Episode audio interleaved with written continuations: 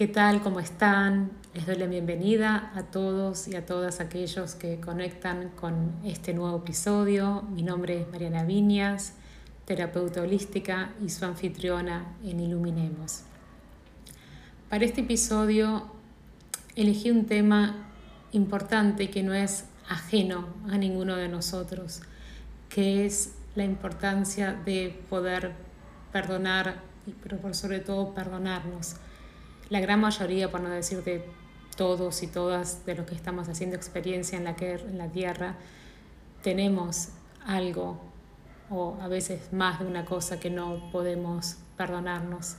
A veces son situaciones obvias, como por ejemplo un padre o una madre que desatiende un segundo a su hijo o hija y éste sufre un accidente.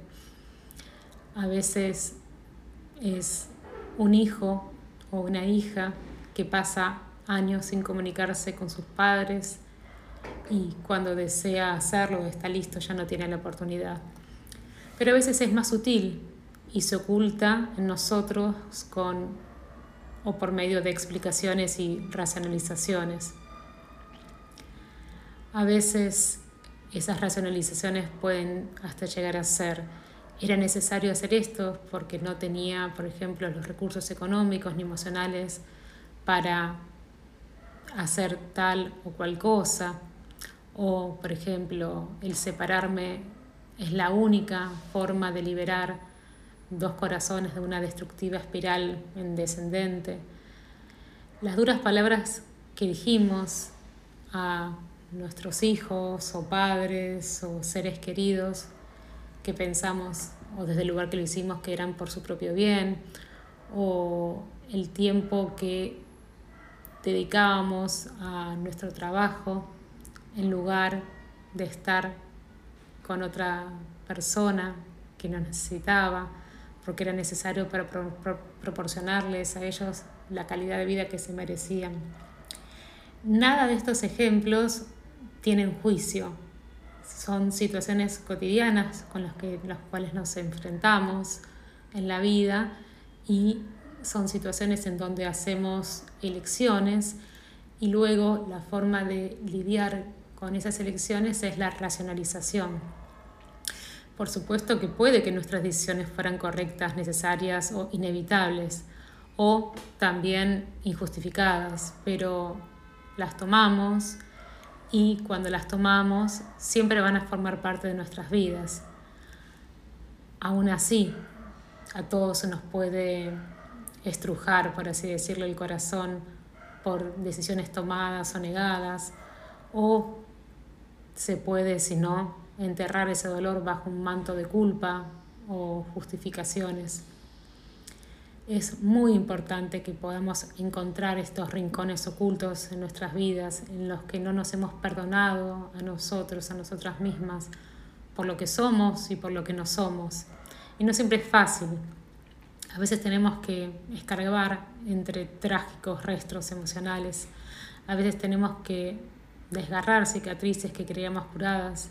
A veces tenemos que derribar edificios psicológicos o sea, más que un piso, edificios psicológicos que vienen a veces en formas de barricadas, que están bellamente construidos, pero que no tienen la estructura que nos sostiene a nosotros realmente en una vida que nos hace plenos o felices. Para vivir con un, en un estado, más bien diría, de de liviandad en el corazón, de un espíritu abierto. Tenemos que tener el, valor de afrontar estos desafíos, estos retos. Los seres humanos somos creaciones extrañas y milagrosas. Desde nuestro primer momento en la Tierra nos precipitamos hacia la unicidad y la individuación. Nos deleitamos en esa unicidad y encontramos nuestra identidad en esa individuación. Pero este sentido de nuestra propia unicidad y singularidad tiene un precio, porque con cada puerta de comprensión que se abre por las circunstancias o las elecciones de nuestras vidas, se cierran otras. Un niño rodeado de alegría no aprende el mismo mundo que un niño rodeado de tristeza.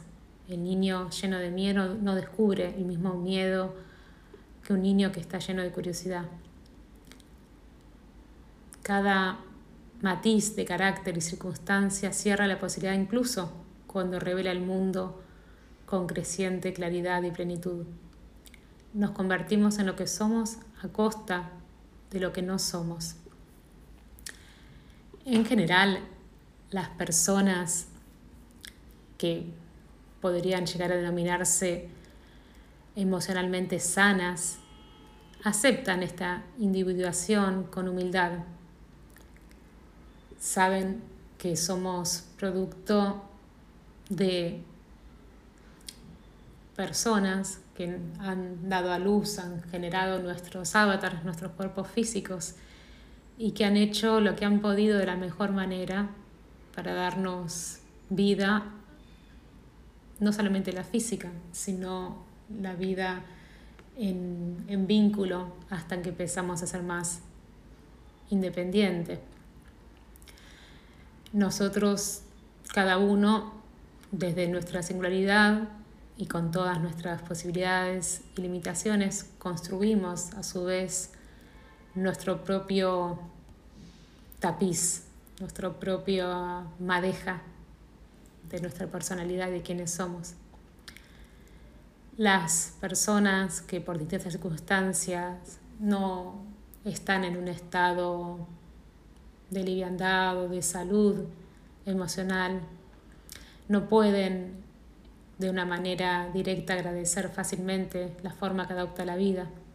Se vuelven contra sí mismas, se niegan a aceptar lo que son y van por la vida con una sensación de que su mundo no es suficiente, que no son lo suficientemente ricos o inteligentes o atractivos o que no han tenido las oportunidades adecuadas, las oportunidades han sido para otros u otras, rápidos para ver cualquier deficiencia en su propia situación, no están en contacto con sus propios dones, los mismos que la vida y las elecciones les han dado. El milagro de su, de su singularidad se convierte muchas veces en la prisión de sus limitaciones y se definen por lo que no son. Después está el, sería como un punto medio, ¿no? Donde es estar razonablemente contentos con las vidas que llevamos, pero miramos con nostalgia el camino no recogido, no recorrido, o mantenemos una ambivalencia de por vida de quienes somos y nunca captamos plenamente el potencial que nos ofrecen nuestras experiencias vitales únicas. Podemos llegar a ver la pequeñez de nuestras vidas, no la grandeza de nuestros dones, y nos sentimos deficientes en relación a quienes consideramos modelos de éxito y realización. A esto tenemos que poder observarlo, tenemos que poder tener un pensamiento crítico y propio más en estos momentos, más en el auge que tienen los, las llamadas redes sociales, influencers, etc. Tenemos que resistirnos a esos constructos que hacen nuestra mente al observar cosas que ni siquiera son reales, hasta que no seamos capaces de abrazar nuestras vidas de todo corazón, conscientes de nuestras limitaciones y comprometidos a sacar el máximo partido de nuestras circunstancias y dones únicos porque hasta eso, hasta que eso pase, no nos vamos a poder haber aceptado plenamente como las personas que somos, ni nos habremos podido perdonar plenamente por las personas que no somos o por las circunstancias que elegimos o no elegimos.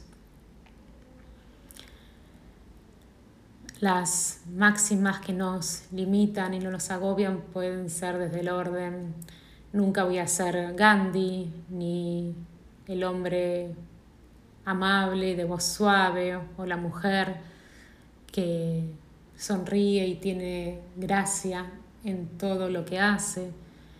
Nunca seré tan trabajador como mi padre, o, ni tener una capacidad búdica, ni alguien que recorre un estado en bicicleta, ni voy a ser un santo, pero siempre seré un buen oyente, un amigo fiel, una persona cuya, en cuya palabra se puede confiar. Siempre voy a apoyar los derechos y ayudar a los que están desprotegidos y a los inocentes. Pero también puedo ser una persona llena de justa indignación ante las injusticias, una persona propensa a necesitar estar en un estado de soledad profunda y poseedora de un espíritu que está en contacto con su sombra y quizás demasiado consciente de, la que, de que la tragedia puede golpear en la mitad de la noche. En resumen, vamos a ser una persona como los demás, un ser humano único e infalible, poseedor de características conflictivas y a veces contradictorias, cuya vida está llena de momentos de brillo y momentos de nuestra oscura sombra, a veces impenetrable. Una persona a la vez más de lo que había esperado, pero menos de lo que había soñado. Debemos, esto es muy, muy importante, debemos aprender a aceptar y abrazar la persona que somos en este aquí y ahora. Remarco el aquí y ahora porque la decisión a partir de la conciencia de ser alguien distinto a quienes hemos sido hasta ahora está siempre, siempre, siempre ahí, presente para nosotros y para nosotros. Somos a veces arrojados junto a un grupo de desconocidos que comparten nuestro paso por el tiempo y juntos partimos como generación y nos convertimos literal y figuradamente en el suelo que pisan las generaciones futuras.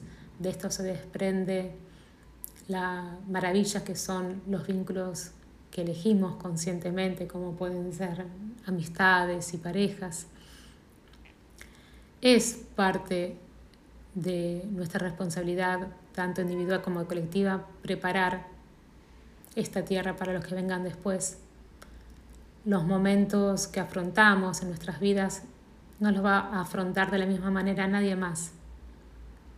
Los encuentros que tenemos son únicos en este universo. Todo lo que podemos hacer es afrontar los momentos que se nos han concedido con un corazón abierto, solidario, y compartir los dones que se nos han dado con aquellas vidas que rozan y cruzan la nuestra. Este es uno de los pasos necesarios en el camino del perdón. Como les decía antes, si no me acepto, todo lo bueno que hay en los demás será un espejo de mis propias deficiencias, un motivo de envidia o una forma de vida contra la que debo protegerme con cinismo o con desprecio reivindicando activamente nuestro propio yo, que es falible, y dándole forma para una vida con empatía y con servicio, abrimos nuestros corazones a la posibilidad del perdón, de nuestro propio perdón. En lugar de quejarnos de nuestras deficiencias o justificarlas, las vemos como parte de nuestras vidas y como parte de las circunstancias únicas de cada uno, de cada una, como seres humanos haciendo experiencia en la Tierra. Bueno, espero que los invite a, a pensar, a pensarse, a perdonarse, por sobre todo. Les mando un gran abrazo y mi eterna gratitud por la escucha, por los mensajes, por los comentarios. Gracias.